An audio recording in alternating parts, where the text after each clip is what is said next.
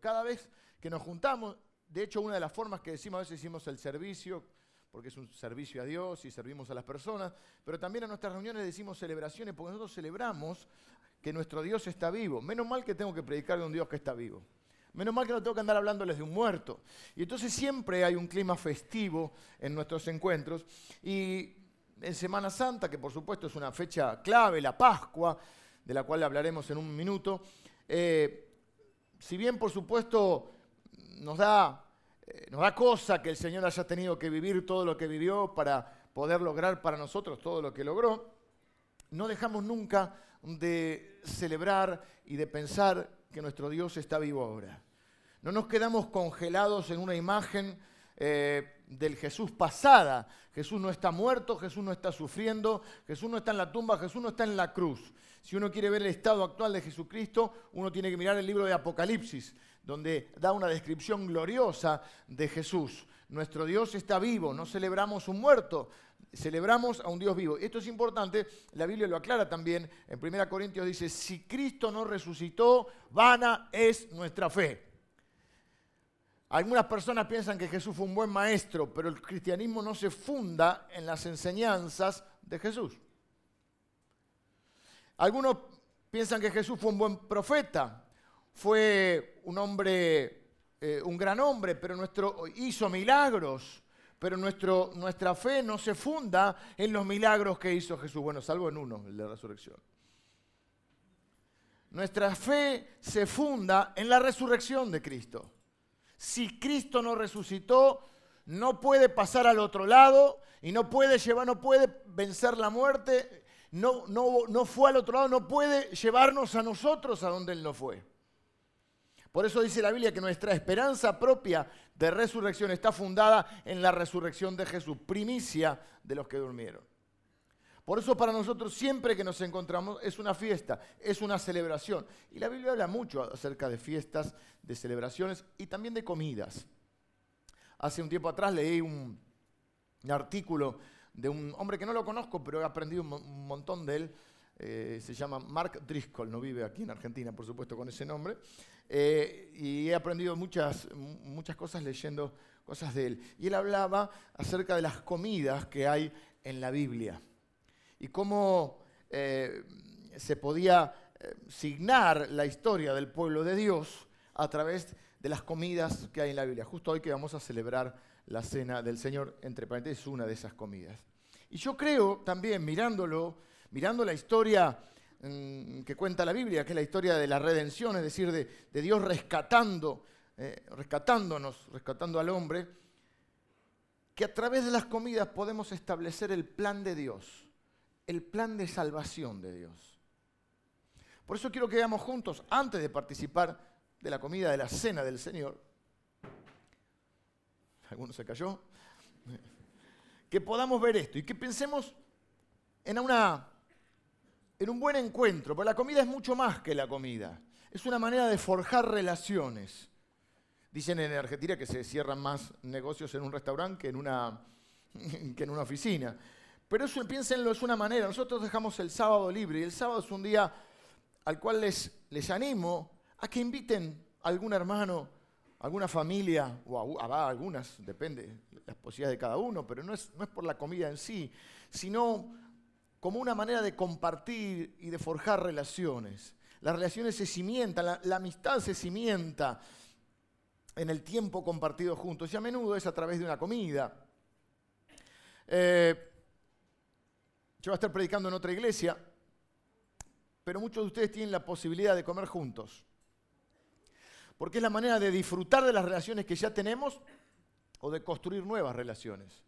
Cuando queremos conocer a alguien eh, o estamos comenzando una relación, lo invitamos a comer, a pasar un tiempo juntos. Si alguno tiene algún, algún, distanciamiento con un amigo, con un familiar, una de las maneras de resolver ese tema es invitarlo a comer, orar juntos, si es cristiano, o sin orar por ellos, y, de esa manera, como amigos, como hermanos, como gente que se quiere, eh, podamos compartir juntos.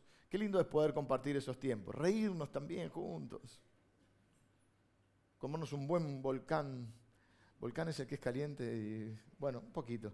¿eh? y, compartir ese tiempo. En la Biblia hay varias comidas. Quiero mencionar algunas que de alguna manera creo que vienen a establecer o que eh, son como mojones que nos permiten establecer el plan de Dios. La primera comida es trágica. La primera comida está en Génesis 3. Dice la Biblia que Dios creó a Adán y Eva a su imagen y semejanza. Lo, pone en un lugar perfecto, una especie de, huerto, granja orgánica. Ahí tenían todo, sin pesticidas, sin eh, aditivos. Tenían eh, frutos o frutas, tenían verduras. Bueno, el pecado ya nos corrompió a mí por lo menos y ya me cuesta la verdura, pero bueno, hierbas. Y tenían todo lo necesario para vivir una vida eh, como Dios le había pensado, una vida maravillosa. Y Dios le dice, pueden comer de todo lo que hay, todo lo que quieran, salvo, o por una excepción, el árbol del conocimiento del bien y del mal. Pero del resto pueden comer de todo. Es interesante porque muchos cristianos piensan, eh, o mucha gente que no conoce quizá el corazón de Dios, piensa que es todo no. Que en el Evangelio o en la religión, como quieran llamar, o Dios, es un Dios que dice todo que no. Y en realidad es al revés. Es como si fuera un huerto de la ley donde solo se pueden hacer algunas pocas cosas, solo algunos pequeños frutos de gracia. Y es exactamente al revés, es un huerto de gracia donde hay un árbol de la ley. Es decir, la mayoría de las cosas en la vida que Dios nos quiere que vivamos son sí. Hay un montón de cosas por disfrutar, no es todo, no, al revés. Hay mucha libertad, hay mucha alegría y algunas cosas que no, algunas cosas prohibidas. Acá había un fruto prohibido que era el del árbol del conocimiento del bien y del mal. Eva conversa con la serpiente, que es Satanás, el enemigo de Dios, la convence de comer de ese fruto ella convence a su marido, se convencen mutuamente, los dos comen del fruto prohibido, Dios viene a buscarlos, ellos se esconden, se echan culpas y terminan expulsados del... Dios se da cuenta, obviamente, sabe todas las cosas, se da cuenta que ahora ellos eh, han transgredido la ley, se han convertido en pecadores y Dios los expulsa del huerto. Ahora vamos a ver que eso es un gesto de amor. Eh, pierden la vida eterna y experimentan la muerte. Si a partir de ahora, al, caer al, pecado entrar en ellos, ahora son seres mortales. Nosotros heredamos su naturaleza pecadora o pecaminosa. Eso lo dice Romanos, lo dice Corintios. Y a causa de esa rebeldía, ahora todos nosotros vamos a experimentar la muerte. Parece mucho para comer de un fruto. Dice, tanto lío porque se comió un fruto. Pero es mucho más que una comida. Es elegir de quién vas a ser amigo, elegir tu amistad. Y ellos eligieron ser amigos de Satanás y no ser amigos de Dios. Ellos eligieron confiar lo que decía Satanás en vez de confiar en lo que decía Dios. Ellos decidieron obedecer a Satanás en vez de obedecer a Dios. Sacaron a Dios de su vida y dejaron entrar a Satanás. Dios promete que va a restaurar las cosas, que va a venir Jesús. Eh, y expulsarlos del huerto del Edén es un acto de gracia y un acto de amor. Porque ellos ahora son pecadores. Van a necesitar morir como nosotros, vamos a necesitar morir para poder resucitar. Si ellos quedan en el huerto, dice Jesús, dice Dios, no sea cosa que ahora coman del árbol de la vida. Y si comen del árbol de la vida van a ser eternamente pecadores. Entonces Dios los expulsa del, del huerto en un acto de gracia para que ellos puedan experimentar la muerte, porque Dios ya tiene un plan que es que Jesucristo va a venir a resolver el problema del pecado. Pero si ellos comían del árbol de, la vida, no, no, no, no había posibilidad de redención, no había posibilidad de morir y resucitar sin ese cuerpo que ya está pecaminoso. Esto nos lleva a la segunda, la segunda eh, comida, podríamos decir. Esta familia de Adán y Eva crece, de hecho ya el pecado empieza a hacer un montón de estragos, es la tragedia más grande de la humanidad, porque ahora ya empieza, entra la muerte, eh, tiene dos hijos, uno mata al otro, pero así sigue todo el mundo hasta que en un momento determinado Dios elige a un hombre llamado Abraham y establece un pueblo que se llama Israel. Y ahí comienza el pueblo a, a ir creciendo, a desarrollándose. Hay una gran hambruna en los tiempos de José y el pueblo de Israel se traslada a Egipto Están unos 430 años. Hay una sucesión de faraones hasta que llega un faraón que dice la Biblia que no conoce a José y que ve que a los israelitas como un, como un peligro y entonces los oprime y los esclaviza. Están esclavizados, claman a Dios. Dios envía un libertador que se llama Moisés, muy conocido por las películas, si no conocen la Biblia, por las películas. Moisés se presenta al faraón y le dice, deja, dice Dios que dejes ir a mi pueblo. faraón dice no, se empecina, bastante empecinado, deja ir a mi pueblo. Una y otra vez se niega. Cada vez que va eh, enviado Moisés por Dios, le dice, si no dejas ir a mi pueblo, viene una plaga. El agua se, va a convertir en sangre. Vienen los, los piojos, que no era la banda. Eh, eh, vienen las moscas, vienen las langostas, los sapos. Y cada vez que lo hace, Faraón dice no. ¿Conociste a alguien así? ¿O has sido alguien así, empecinado y orgulloso? Cuando uno se empecina y se pone orgulloso, sufre las consecuencias. Egipto sufre las consecuencias, no sufre solo uno, sufre la gente que depende de uno. Y culmina con la plaga final, la muerte vendrá y se llevará al primogénito de cada familia. Pero Dios provee una salvación, la cual requiere fe, porque la fe es una convicción interna que eh, se refleja o se traduce en una acción externa. Viene Dios, provee la salvación que requiere la fe, toda la familia debía reunirse elegir un cordero sin mancha, perfecto, y sacrificarlo, comer ese cordero y pintar en la puerta de su casa con la sangre. Y dice Dios, cuando la muerte pase, veremos aquellas casas o aquellas familias o aquellos hogares que tuvieron fe, que hay un sustituto que muere por sus pecados, esos hogares no va, en esos hogares no va a pasar la muerte. De ahí viene eh, la palabra Pascua, que es en hebreo Pesaj, que significa pasar por alto. La muerte va a venir, va a haber los hogares donde hay fe. Los hogares creen que Dios puede proveer de un sustituto. Donde se vea la sangre en la puerta, ahí la muerte pasa de largo. La ira de Dios pasa de largo. Así que en los hogares donde había fe, no hubo muerte, hubo vida, no había llanto, no había tristeza. Dice que Egipto era un mar de lágrimas que se escuchaba, era una catástrofe. Imagínense todas las familias ¿eh? velando a su hijo mayor. El primogénito era el hijo mayor. Yo soy el primogénito de mi familia, mi hijo, tengo acá por ahí mi hijo. Yo, imagínense la tragedia de morir, pum, pum, pum, todos. Todos los hijos mayores. El primogénito era el primer hijo varón.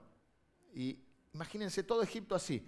Salvo las casas de aquellos que le habían creído a Dios y habían matado el cordero, lo habían sacrificado, habían comido la Pascua y habían puesto la sangre de ese cordero en la puerta. Eh, ahí a partir de ahí se produce un cambio de calendario. Surge el mes de Nisan, como parecido al auto, que sería marzo y abril. Y cada año, escuchen esto, cada año, durante mil años, el pueblo de Dios celebró esta segunda comida, la Pascua, el Pesaj, recordando que Dios había provisto, era una, cena teológica, donde Dios había provisto salvación para ellos. Faraón eh, no los dejó ir, después los dejó ir, después se arrepintió, los persiguió, Dios abrió el mar rojo, pasaron y cuando pasaron ellos luego eh, quisieron pasar los soldados egipcios y murieron ahogados. Así que después viene Jesús, empieza su ministerio público y el primo de Jesús, Juan el Bautista, lo ve y dice, este es el Cordero de Dios que quita el pecado. Este es. Este es el verdadero Cordero. Esta es la verdadera Pascua. Este es el verdadero sustituto, sin pecado, sin mancha, sin defecto. Él va a morir en nuestro lugar y va a ser una vez y para siempre. No va a haber que hacer más sacrificios. Durante estos años ellos hacían y sacrificaban el Cordero Pascual. En 1 Corintios dice que Cristo es nuestra Pascua. Jesús va a la cruz muere en nuestro lugar por nuestros pecados, Jesús se transforma en nuestro Salvador y en nuestro Cordero sacrificado o inmolado, que nos da vida y es nuestro sustituto. De hecho, en el Apocalipsis se dice que la canción que cantan todos los que conforman el pueblo de Dios de diferentes idiomas, tribus, todos cantan, digno es el Cordero de recibir toda la gloria, la honra y la alabanza. Esto es lo que canta, el Cordero que fue inmolado, que fue inmolado que fue sacrificado. Ven, Jesús es nuestra Pascua. Esto nos lleva a Jesús acá en la tierra, celebrando esta Pascua, porque Jesús era judío, pero resignificándola o dándole significado profundo, porque Dios los venía preparando para eso, mil años preparándolos.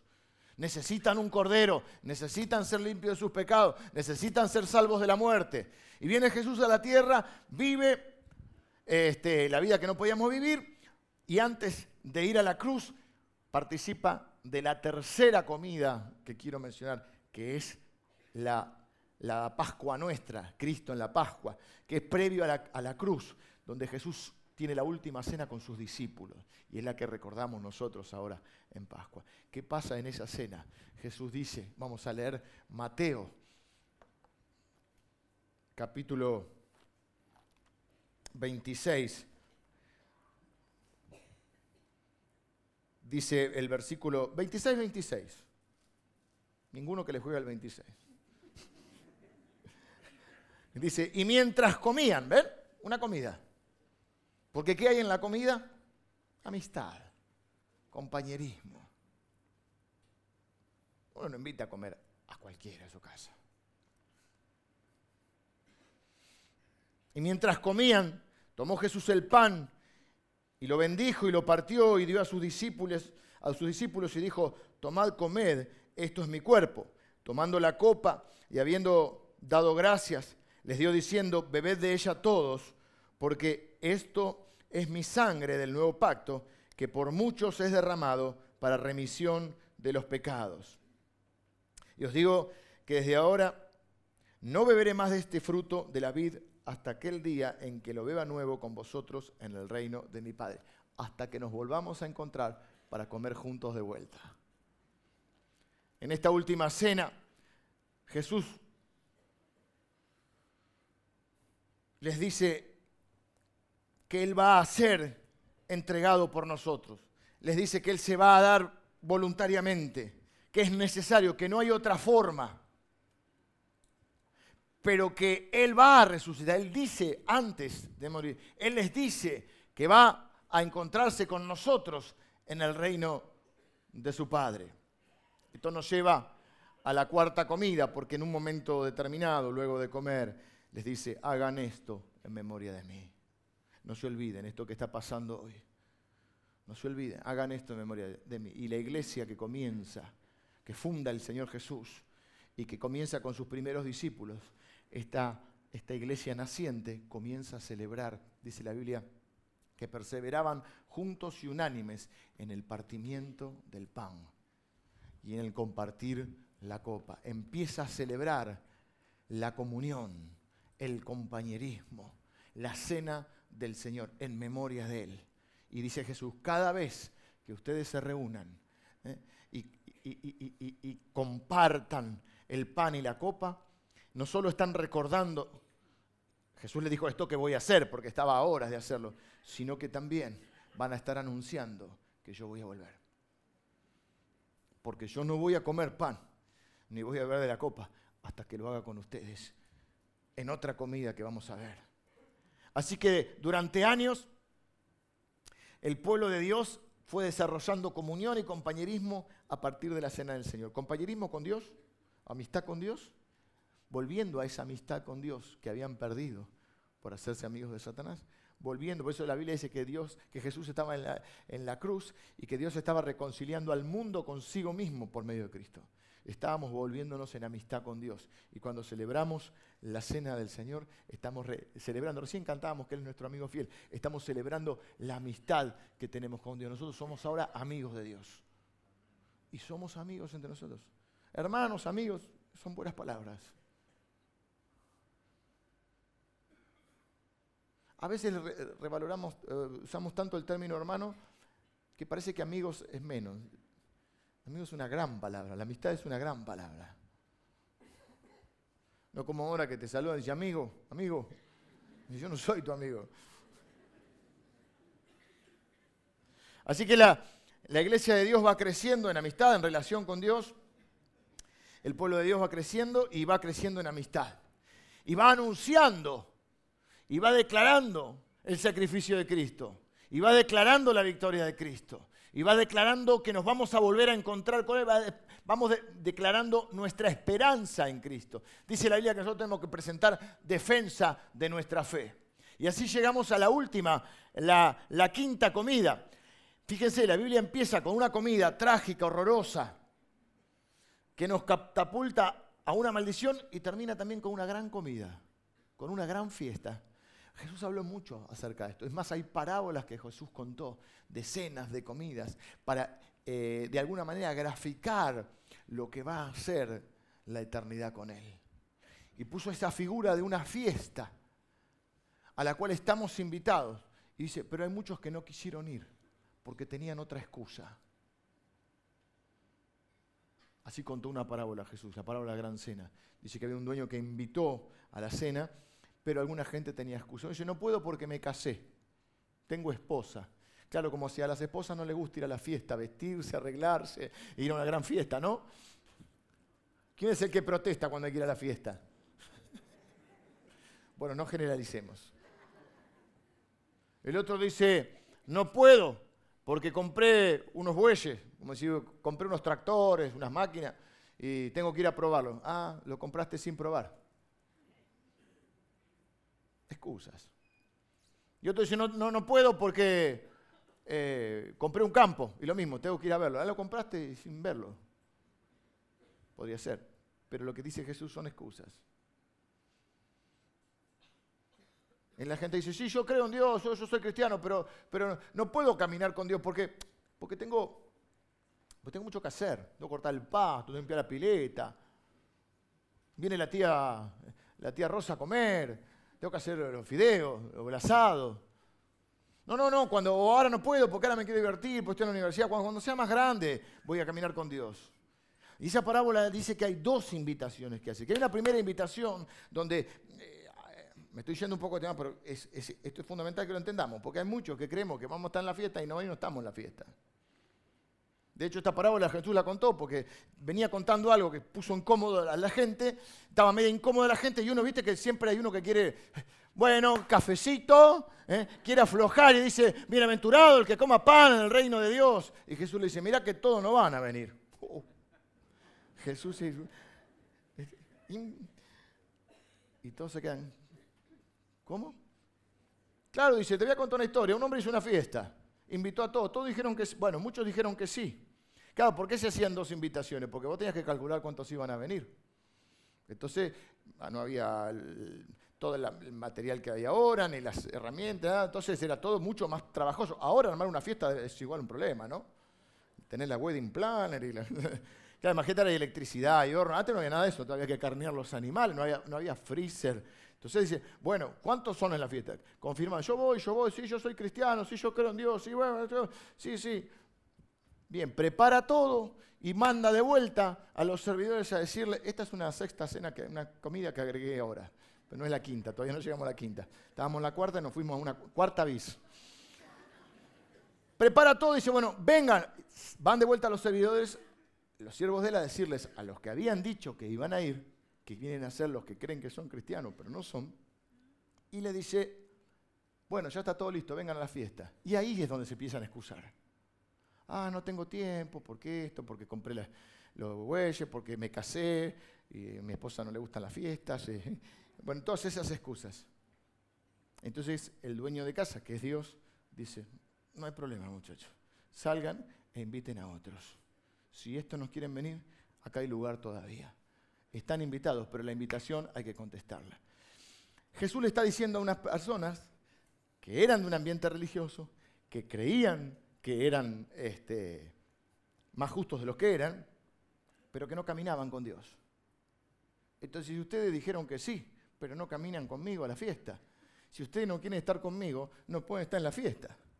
Así hay mucha gente que cree que porque un día levantó la mano, o porque hizo la oración con la abuelita, o porque un día este, no sé, fue a la iglesia o porque un día lo bautizaron o le echaron un poquito de agua y entonces dice yo soy cristiano. Sí, sí, sí, yo voy. Pero después cuando quieren, tienen que caminar con Jesús, tienen que tener una amistad con Jesús, tienen que contestar y dicen, ah, no, no puedo.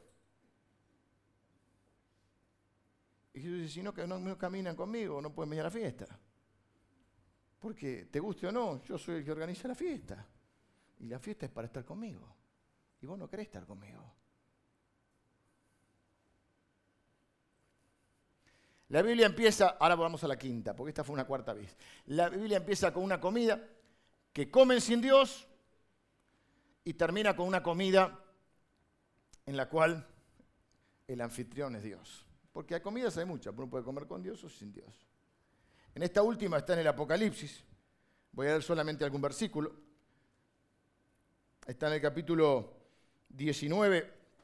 Voy a leer el, Voy a leer desde el 6 al 9. Tres versículos voy a leer. Dice, tengo que meter luz porque si no estoy adivinando lo que leo. Y dice, y oí como la voz de una gran multitud, como el estruendo de muchas aguas, y como la voz de grandes truenos, que decía, aleluya, porque el Señor nuestro Dios Todopoderoso reina. ¿Viste cuando se junta mucha gente? Y bueno, acá se escuchaba recién. En un rato oh, ¿viste cuando vos escuchás así? Bueno, como el estruendo de muchas aguas. Era la gente, dice que no sé cómo lo vamos a entender, seguramente será un lenguaje celestial, porque dice que estamos de todos los idiomas, de todos los pueblos, de todas las razas, de todas las tribus, todos reunidos ahí, adorando a Dios y celebrando que empieza la fiesta, porque algunos creen que el cielo va a estar todo el día cantando con las alitas. No, no, es una fiesta. Es más, la Biblia dice que hay un cielo y una tierra nueva, es decir, hay, hay un mundo nuevo. ¿eh? No es una nubecita. eso también lo voy a aclarar el domingo. La resurrección, escuchen bien acá, la resurrección, los que tenemos la esperanza de la resurrección, la resurrección es corporal. Es con un cuerpo glorificado, perfeccionado a este. No te va a doler la, cintura, la contractura, pero es un cuerpo, ¿eh? no es una cosa así fantasmagórica. Jesús resucitó en cuerpo, comió con ellos. Como era perfeccionado, también te atravesó una pared, pero es un cuerpo nuestra resurrección es corporal. En un mundo tangible, un mundo nuevo, hay un río, hay, de todo. Yo me lo imagino como el Caribe, pero... acá están otros hermanos venezolanos. ¿Venezuela es Caribe? Sí, ahí, vamos todos. Tenemos que esperar un poco. En este momento no estamos como... Eh, pero porque ya eh, cuando venga el Señor. Otro Señor.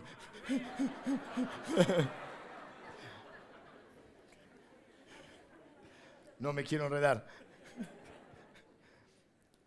Bueno, están cantando, entonces dicen, gocémonos y alegrémosle. Alegrémonos, no veo nada. Alegrémonos, estoy adivinando.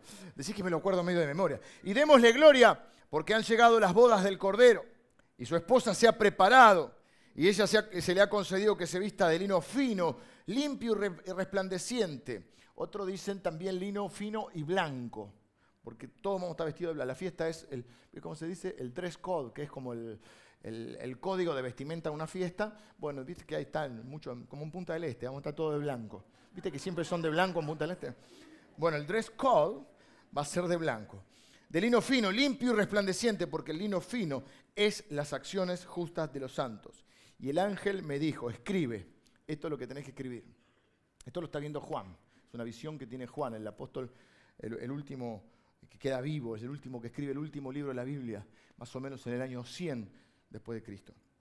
Eh, y dice, ¿qué es lo que tiene que escribir? Bienaventurados, bienaventurados los que son llamados a la cena de las bodas del Cordero. Y me dijo, estas palabras son verdaderas y son de Dios.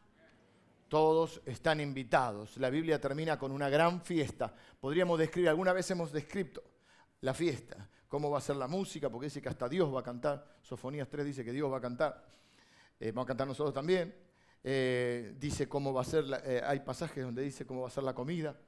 La vestimenta, ya les digo, vestidos de blanco. ¿Por qué? Porque ¿qué representa la blancura? Se decían que están acordando las propagandas del jabón blanco, ¿no? Pero acá lo que dice es que Jesús está vivo que Él viene, que nuestra fe se hace vista, ya no va a ser más por fe y no por vista, nuestra fe se hace vista, lo vamos a ver, Él viene de la Biblia, describe cómo viene, viene sonriendo, viene con los brazos abiertos, sus manos horadadas, pero viene para abrazarnos, para recibirnos, nos sentamos a la mesa, Jesús organizó todo, Él pagó la cuenta, eso lo llamamos gracia, y dice que nos vestimos de blanco. ¿Por qué la iglesia se viste de blanco? Porque somos sin pecado, sin mancha. ¿Somos mejores que todo el mundo? No, no somos mejores, pero Jesús nos perdona y no solo nos perdona, sino que además nos limpia.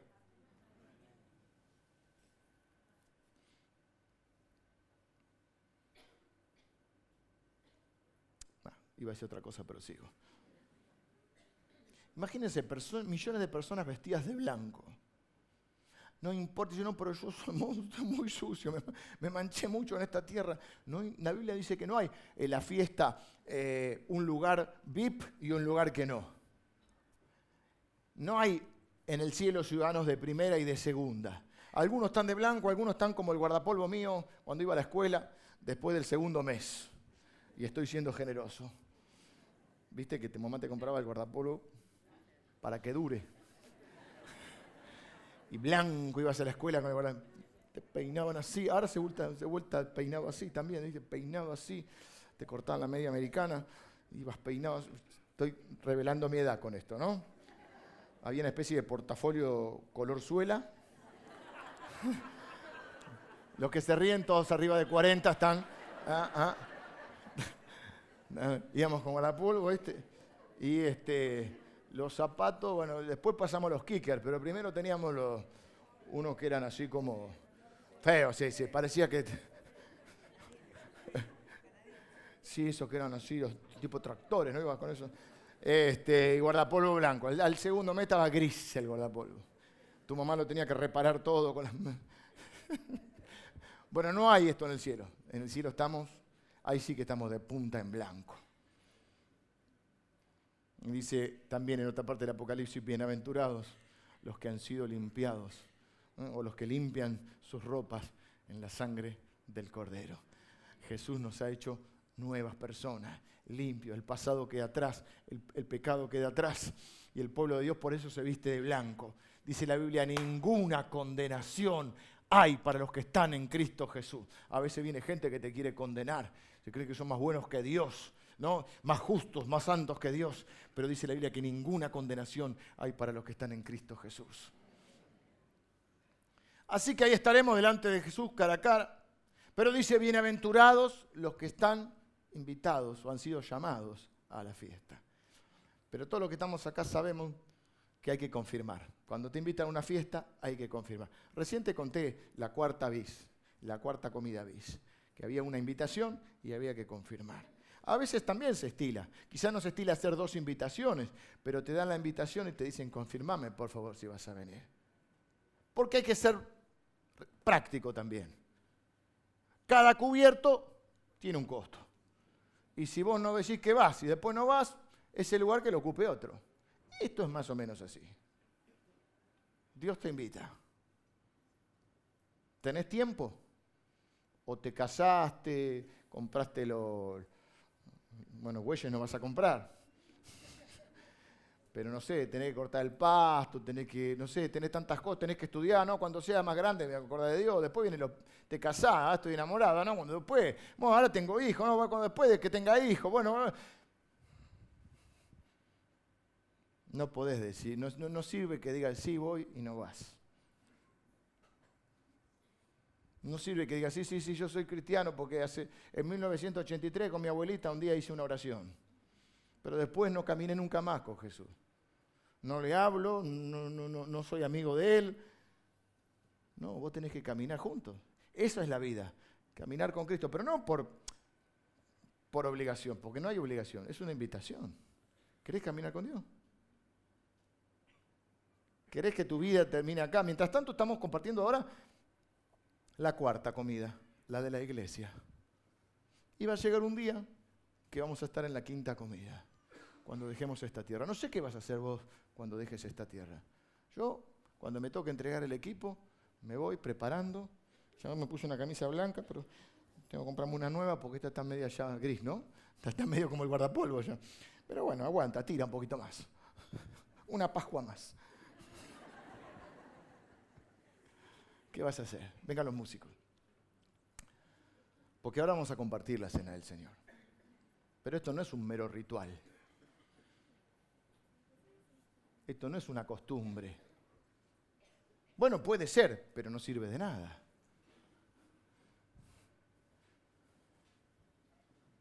¿Estás seguro de dónde vas a estar en la eternidad? Porque lo que Jesús cuenta en esta, en esta, en esta parábola que les conté y lo que la Biblia cuenta en este breve resumen que dice, imagínense que la Biblia se escribió durante 1500 años.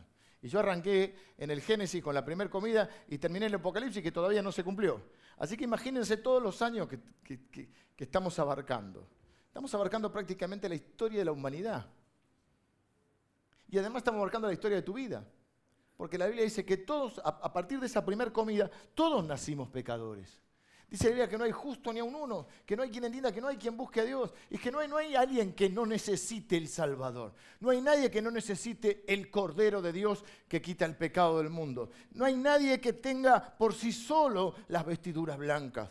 No hay nadie que esté preparado para ir a la fiesta, porque la fiesta tiene que ser, eh, o la invitación tiene que ser aceptada por cada uno de nosotros y el anfitrión de la fiesta es el Señor. Y no hay otra manera de entrar a la fiesta si no estás invitado y si no aceptaste la invitación. ¿Cómo se acepta la invitación? Porque al fin y al cabo viene Jesús y dice, yo quiero invitarte. No quiero que te mueras y pierdas, pierdas tu vida para siempre. Quiero que estés conmigo después de esta tierra. Ustedes saben, el domingo lo voy a explicar mejor. Ustedes saben que el cristianismo es la única religión que tiene la resurrección. Es la única que tiene un líder. Algunas religiones se basan en una persona y otras se basan en una creencia, como el hinduismo. Pero las cuatro religiones más grandes que tienen un líder, el único que traspasó la muerte y volvió para llevarnos con él, es el cristianismo. Menos mal que no tengo que estar predicando de un muerto. Menos mal que no tengo que hablarte de alguien que vivió hace mil años pero ya murió. Menos mal que la tumba está vacía y no tengo que ir a la tumba a lamentar y a ponerle flores a mi líder. Menos mal que no tengo que peregrinar para ir a llevar una vela a mi líder que está muerto.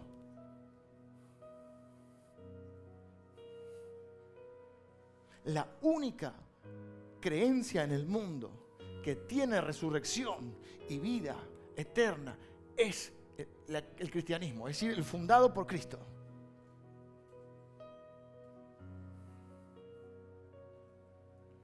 Y la mayoría creemos que yo soy cristiano porque me tiraron un poquito de agua, porque yo, sí, una vez, sí, yo creo que Dios existe. Eso no es ser cristiano. Es poner la fe en Jesús, decir, yo necesito un Salvador. Es arrepentirse de los pecados, decir, yo, yo necesito un Salvador necesito que me limpie estos pecados. Porque nadie puede entrar mal vestido a la fiesta. Porque nadie puede entrar si no está vestido de blanco, ¿entendés? Entonces lo que hacemos nosotros cuando ahora participamos de la, de la cena del Señor, de la comunión, lo que, lo que recordamos es que por Cristo Jesús somos limpios. Y por Cristo Jesús tenemos entrada a esa fiesta. Pero te quiero preguntar, ¿vos aceptaste la invitación? Mirá si estás celebrando la Pascua todos estos años para darte cuenta el día de mañana que creías que eras lo que no eras. Que creías que eras cristiano porque naciste de esta parte del mundo donde se dice, bueno, somos todos occidentales y cristianos. Pero no es lo que la Biblia dice. La Biblia dice que es por medio de la fe en Jesucristo. De tal manera amó Dios al mundo que dio a su único Hijo para que todo aquel que en Él confía, en Él pone su fe, no se pierda, mas tenga vida eterna. Dice la Biblia, si confesares con tu boca que Jesús es el Señor y creyeres en tu corazón que Dios le levantó de los muertos y que resucitó, serás salvo.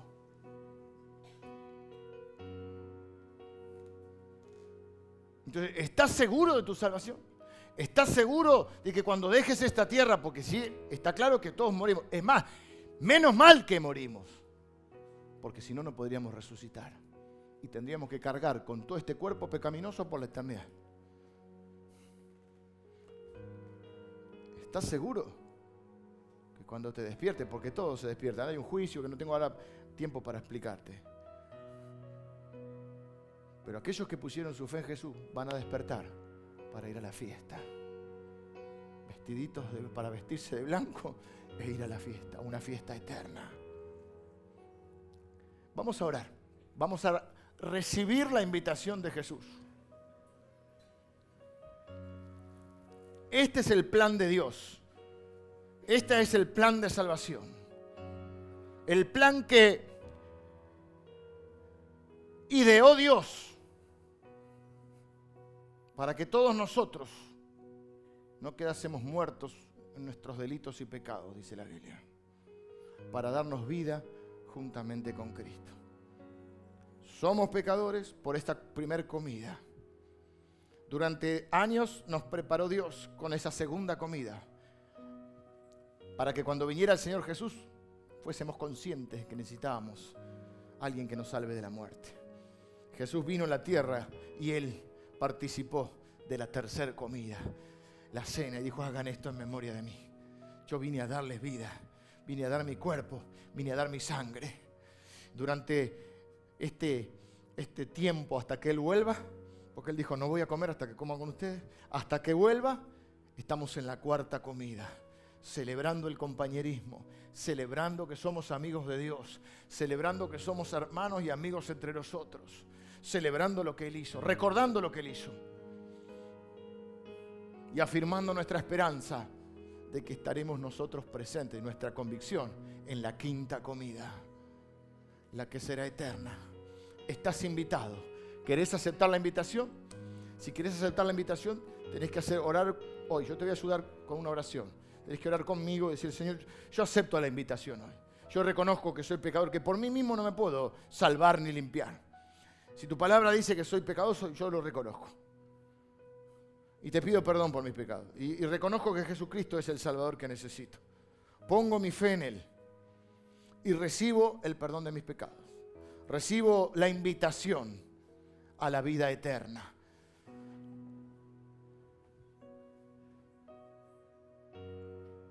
Quiero empezar a caminar con Jesús. Quiero ser amigo de Jesús. Quiero caminar con Él hasta que pueda verle cara a cara y ya no camine por fe, sino que esa fe se transforme en vista. Te pido ahora que me perdones y me limpies. Yo recibo ese perdón ahora. Yo quiero participar ahora de esta, de esta cena, recordando lo que hiciste por mí, siendo parte de tu pueblo, Señor. ¿Estás orando así? Levántame tu mano derecha, por favor, que quiero bendecirte con una oración. Que Dios les bendiga. Mano derecha bien alta, aquellos que están orando así. Que están recibiendo la invitación. Señor, ahora yo bendigo y oro por cada uno de mis hermanos, los que están recibiendo la invitación. Aquellos que dicen, yo, yo, yo, yo, yo necesito un Salvador. Yo recibo la invitación a ser perdonado, a ser amado, a ser amigo de Dios. Ahora yo recibo el regalo de la vida eterna. Ahora yo, Señor, paso a ser parte de tu familia y voy a celebrar la cena con la esperanza de que un día estaré cenando contigo cara a cara en la gran fiesta final en la boda del Cordero, a la cual soy invitado. Soy un bienaventurado, porque soy invitado a la fiesta más grande de la historia del mundo. Señor, bendigo a cada uno de mis hermanos. Te pido ahora eh, que los selles con tu Espíritu Santo hasta tu venida. Reciben el regalo de la vida eterna. Reciben el perdón de sus pecados, la limpieza de sus vidas. Ahora, Señor, son nuevas personas, las cosas viejas pasaron, todas son hechas nuevas. Y yo los bendigo en el nombre de Jesús. Amén. Amén.